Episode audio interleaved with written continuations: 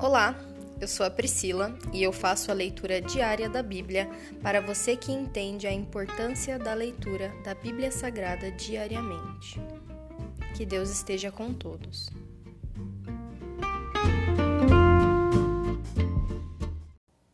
Ouça agora o capítulo 12 do livro de Levítico, a purificação depois do parto.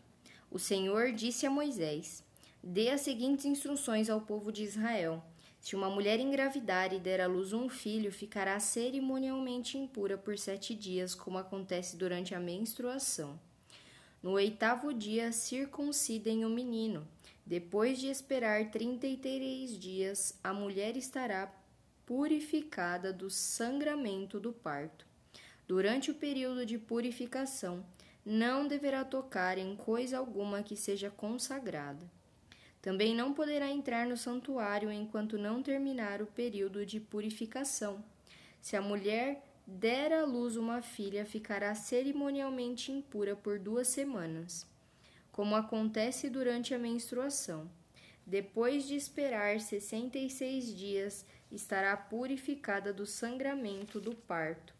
Quando se completar o tempo de purificação pelo nascimento de um filho ou de uma filha, a mulher levará um cordeiro de um ano como holocausto e um pombinho ou rolinha para a oferta pelo pecado.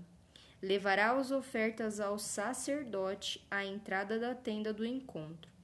O sacerdote as apresentará ao Senhor para fazer expiação pela mulher.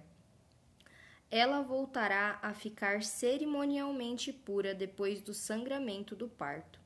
Essas são as instruções para a mulher depois do nascimento de um filho ou uma filha. Se a mulher não tiver condições de levar um cordeiro, levará duas rolinhas ou duas pombinhas. Um será para o holocausto e o outro para a oferta pelo pecado. O sacerdote o sacrificará para fazer expiação pela mulher, e ela ficará cerimonialmente pura. Se encerra aqui o capítulo 12 do livro de Levítico. E hoje, Senhor, eu peço pelas pessoas que nós conhecemos, pelas pessoas próximas a nós, para que nós venhamos a orar por essas pessoas que estão grávidas, Senhor. Nós sabemos que o momento do nascimento é um momento muito forte especial, muito poderoso. E nós pedimos que o Senhor abençoe e guarde todas as pessoas grávidas ao nosso redor. Em nome de Jesus, essa é a minha oração. Amém.